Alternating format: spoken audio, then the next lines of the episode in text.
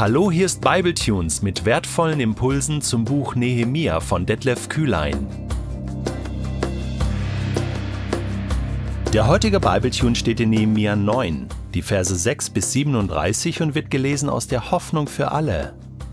Heute machen wir Bibletunes mal etwas anders. Wir stellen die Episode auf den Kopf, wir drehen sie um, aus gutem Grund. Wir werden gleich ein sehr, sehr langes und ergreifendes Gebet von Esra hören. Und das soll im Mittelpunkt stehen in dieser Episode. Dieses Gebet ist so gut, es ist so komplett, dem ist nichts hinzuzufügen außer ein Amen, was dann jeder von uns nach diesem Gebet sprechen kann. Deswegen ein paar Gedanken zuvor, denn danach, nach diesem Gebet, soll nichts mehr kommen, außer dein stilles Nachdenken und Weiterbeten. Versuch, während du dieses Gebet hörst, in deinem Herzen mitzubeten. Wenn dich etwas ergreift oder anspricht, dann drück auf den Pausenknopf und halte inne. Und lass das auf dich wirken, was Esra dort betet. Wirklich, es sind ganz, ganz starke Momente in diesem Gebet. Es ist eigentlich die ganze Geschichte Israels in einem Gebet zusammengefasst. Wahnsinn, wie viel Zeit sich Esra nimmt, um Gott zu danken für seine Treue. Auch wenn wir als Volk, wenn wir als Menschen untreu sind, Gott ist treu. Das ist mal eine Botschaft dieses Gebetes. Und da können wir uns super einklinken. Da können wir zustimmen innerlich und sagen, ja, genau so bin ich auch. Genau so handle ich auch so oft. Und Gott, du bist so treu. Und das ist das Zweite. Äh, versuch einfach mal darauf zu achten, wie oft Esra in diesem Gebet Gott groß macht seine Liebe, seine Barmherzigkeit, seine Gnade, seine Treue. Das tut so gut zu hören, wie Gott ist. Du spürst hier diese innige Beziehung von Esra zu seinem Gott, aber auch von Israel zu seinem Gott. Das Volk, das ja hier in Nehemia Kapitel 9 wirklich Buße tut. Nimm dieses Gebet auch für dich persönlich als eine Anleitung und als eine Einladung für dein persönliches Leben. Dann betete Esra, Du bist der Herr, du allein. Du hast den Himmel geschaffen mit all seinen Sternen. Die Erde und das Meer sind dein Werk mit allen Geschöpfen, die es dort gibt. Du hast ihnen das Leben geschenkt. Die Mächte des Himmels beten dich an. Du, o Herr, bist der Gott, der Abraham erwählte. Du führtest ihn aus Ur im Land der Chaldäer und gabst ihm den Namen Abraham. Du sahst, dass er dir treu war und hast einen Bund mit ihm geschlossen. Du versprachst seinen Nachkommen eine Heimat zu geben, das Land der Kanaaniter und Hethiter, der Amoriter und Perisiter, der Jebusiter und Girgashiter. Du hast dein Wort gehalten, denn du bist zuverlässig und gerecht. Als unsere Vorfahren in Ägypten unterdrückt wurden, hast du dich über sie erbarmt. Am Schilfmeer schrien sie um Hilfe, und du hast sie erhört. Der Pharao, seine obersten Beamten und sein Volk haben unsere Vorfahren verspottet und gedemütigt. Doch du hast ihnen Einhalt geboten mit großen Wundern und mit Zeichen deiner Macht. So hast du deinen Namen in aller Welt bekannt gemacht. Noch heute spricht man von deinen Taten. Vor den Augen deines Volkes teiltest du das Meer. Trockenen Fußes zogen sie mitten hindurch. Doch ihre Verfolger stürzest du in die Wogen, wie Steine sanken sie in die Tiefe. Mit einer Wolkensäule führtest du dein Volk bei Tag, in der Nacht mit einer Feuersäule. So zeigtest du ihnen den Weg.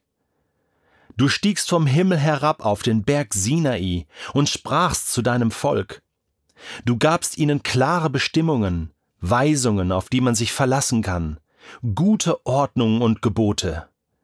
Du lehrtest sie, den Sabbat als einen Tag zu achten, der dir allein gehört.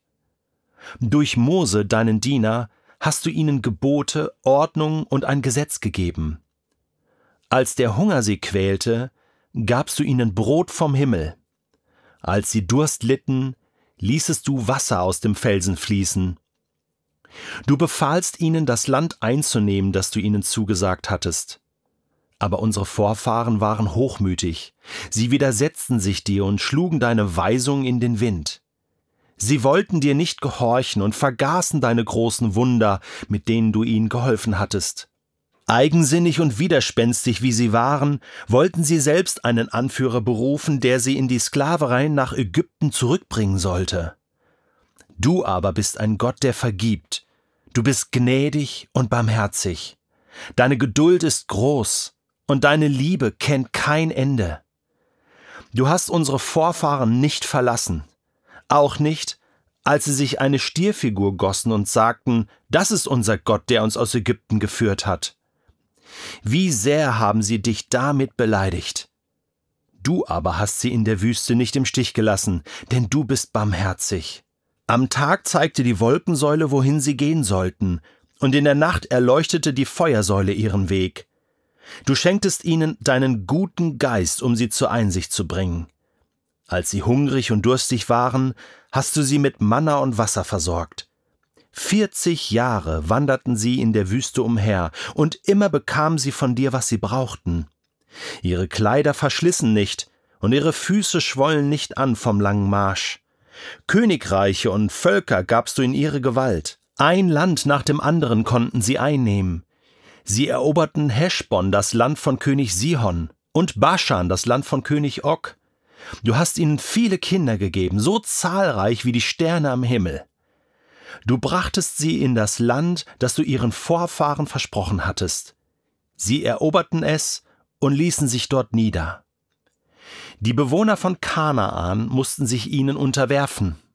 Die Herrscher und das Volk gabst du in ihre Gewalt. Sie mussten sich ihrem Willen beugen. Dein Volk eroberte die befestigten Städte und nahm fruchtbares Ackerland in Besitz, dazu reich ausgestattete Häuser, ausgehobene Zisternen, viele Weinberge, Olivengärten und Obstbäume. Nun konnten sie essen, so viel sie wollten. Es ging ihnen sehr gut. Du hattest sie so reich beschenkt. Doch trotz allem kehrten sie dir den Rücken und lehnten sich gegen dich auf. Von deinen Geboten wollten sie nichts mehr wissen. Sie brachten deine Propheten, um die sie eindringlich ermahnt hatten, wieder zu dir zurückzukehren. Damit haben sie dich selbst beleidigt. Da ließest du ihre Feinde Macht über sie gewinnen, grausam wurden sie von ihnen unterdrückt. In ihrer Not schrien sie zu dir um Hilfe, und du erhörtest sie im Himmel, weil du Erbarmen mit ihnen hattest. Du schicktest ihnen Retter, die sie von ihren Unterdrückern befreiten. Doch kaum hatten sie Ruhe vor ihnen, taten sie wieder, was du verabscheust.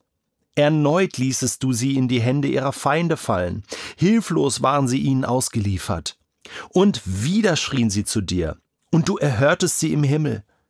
Du brachtest ihnen immer wieder Rettung, weil du Erbarmen mit ihnen hattest.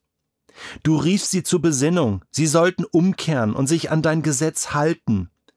Doch sie waren zu stolz und folgten deinen Weisungen nicht. Sie übertraten deine Gebote, die doch jedem, der sie befolgt, das Leben bringen. Sie wandten sich von dir ab. Sie wollten nichts mehr von dir wissen und weigerten sich dir zu gehorchen. Viele Jahre lang hattest du Geduld mit ihnen. Du ermahntest sie durch deinen Geist und sprachst zu ihnen durch die Propheten. Doch sie stellten sich taub. Da gabst du sie in die Gewalt fremder Völker. Aber weil du erneut Erbarmen mit ihnen hattest, wolltest du sie nicht völlig vernichten. Du überließest sie nicht ihrem Schicksal, denn du bist gnädig und barmherzig. Unser Gott, du großer, mächtiger und ehrfurchtgebietender Herr, Du hältst dich an deinen Bund mit uns, deine Liebe hört niemals auf. Sieh doch, welches Leid uns getroffen hat. Unsere Könige und führenden Männer, unsere Priester und Propheten, ja schon unsere Vorfahren und das ganze Volk, sie alle haben schwer gelitten seit der Zeit, als die assyrischen Könige uns unterdrückten, bis zum heutigen Tag. Doch du hast uns zurecht bestraft Du bist uns immer treu geblieben, selbst dann, wenn wir uns von dir lossagten. Unsere Könige und führenden Männer, unsere Priester und unsere Vorfahren, sie alle haben dein Gesetz missachtet. Sie haben deine Gebote übertreten und deine Warnung in den Wind geschlagen. Du hattest ihnen die Herrschaft anvertraut. Du hattest sie mit Gütern reich beschenkt und ihnen ein großes, fruchtbares Land gegeben. Doch sie weigerten sich, dir zu dienen und von ihren falschen Wegen umzukehren. Und heute sind wir Sklaven in dem Land, das du unseren Vorfahren anvertraut hast, damit sie seine Früchte und seinen Reichtum genießen sollten. Wir müssen hier als Sklaven dienen. Die reiche Ernte fällt den Königen zu, die du wegen unserer Sünden über uns herrschen lässt. Nun haben sie Gewalt über uns und über unser Vieh. Sie behandeln uns wie es ihnen gerade passt. Darum sind wir in so großer Not.